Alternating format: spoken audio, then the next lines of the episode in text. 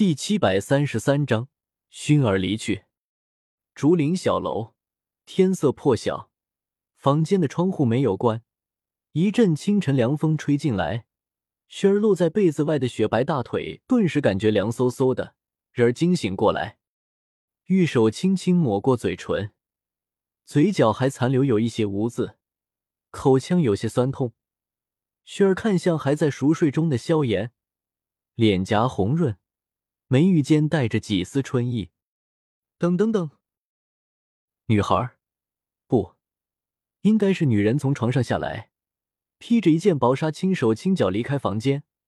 等一段时间后，轩儿再回到房间时，已经沐浴完毕，脸上带着淡淡水气，眉宇间的春意已经褪去，原本散乱的头发梳成了一个漂亮的发髻。身上是她平时最常穿的一套紫色长裙，样式简洁，只在袖口绣有几道金纹，为她平添几分高贵感。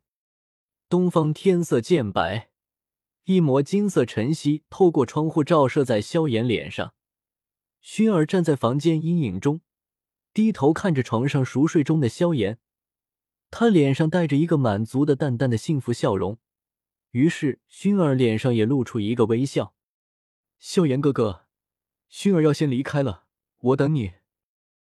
薰儿明亮的眼眸忽然暗淡下来，不舍得最后看了一眼萧炎，将地面上洒落的昨夜拜天地时的大红喜服捡起，小心折叠好，收入纳戒中，然后忍着爱别离的痛苦，这位刚刚成婚不到几个时辰的心腹，头也不回的出了小楼，穿过茂密的小竹林。路过小湖畔，走向两位黑袍尊者住的庭院。焚炎谷位于炽火山脉中，被无数火山环绕，气温炎热干燥，所以这座小湖看上去很小。这片竹林也平平常常，但大概已经是整个焚炎谷山门内数一数二的美景。从前小湖畔肯定有许多人来过，以后竹林中也肯定有许多进去。但小楼内属于他和萧炎哥哥的那个夜晚却不会再有，就像小时候在乌坦城的时光，过去了就再也找不回来，纵成斗帝也枉然。南老，林老，薰儿推开院门，看到了庭院石桌旁还在闲聊的两条黑袍老咸鱼，微微颔首，说出了令两人颇为惊讶的话：“我们回去吧。”林老错愕。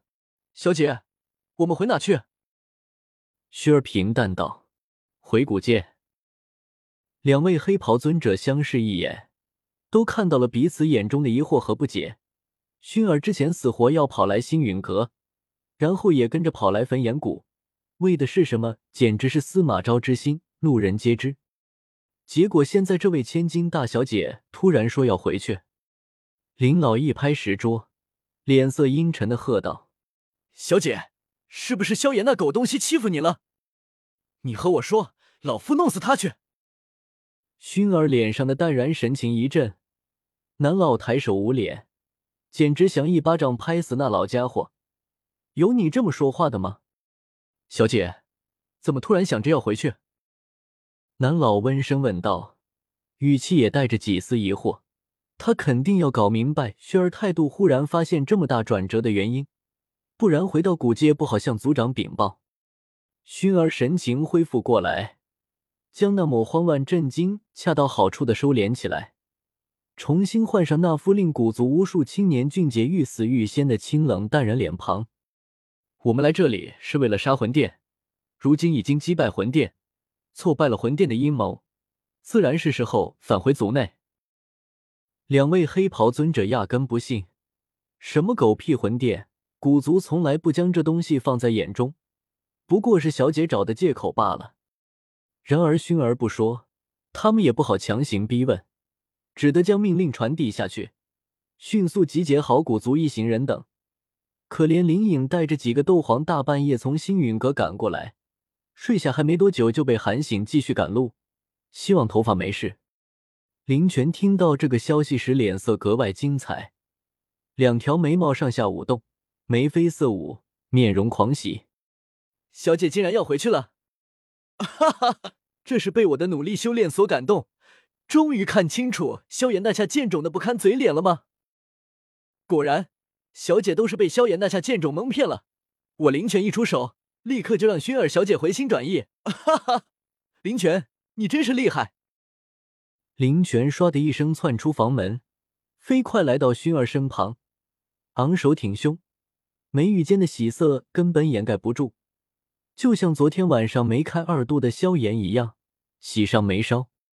古族一行人行动迅速，加上灵泉在那儿一个劲的催促，没有任何人敢拖拖拉拉。很快收拾妥当，一群人拱卫着轩儿，也没有要和唐振道别告辞的意思，径直往焚炎谷外飞去。清晨时分，我被穆青鸾拉着出来看火山。不得不说，至火山脉八百座火山堪称斗气大陆一绝，在朦胧天色下，一座座火山巍峨壮观，火山口散发出的火红光芒，比世间品质最好的红宝石色泽还要美丽。然而，醉翁之意不在酒，眼前的景色再美，就像是打开后无人观看的电视，最多只是一陪衬。穆青鸾更在意的还是我，他亲密的挽着我的手，漫步在焚岩谷内。忽然，他眼角看到一群黑影飞起，不由抬头看去，惊讶道：“叶师兄，快看，是古族那群人！”我仰头看去。果然看到薰儿在一群人的拱卫中朝焚岩谷外飞去。其实我比穆青鸾更早发现薰儿，因为我也是醉翁之意不在酒，居然真的一大早离开，也不枉我天还没亮就跟着穆青鸾这小妮子跑出来看火山。我暗暗嘀咕着，心中想得很清楚，昨天一晚上都没动静，看来萧炎的行动成功了，而且没有被两位黑袍尊者发现。如此一来，薰儿很大概率是要一大早离开焚炎谷的，因为纸包不住火。一旦继续在焚炎谷待下去，他和萧炎之间的事情很难瞒不住。到时候不仅是灵泉，估计两位黑袍尊者震怒之下也要杀萧炎泄愤。到那个时候，场面根本不是薰儿一个小辈能控制住的。他天赋再好，也打不过两位黑袍尊者。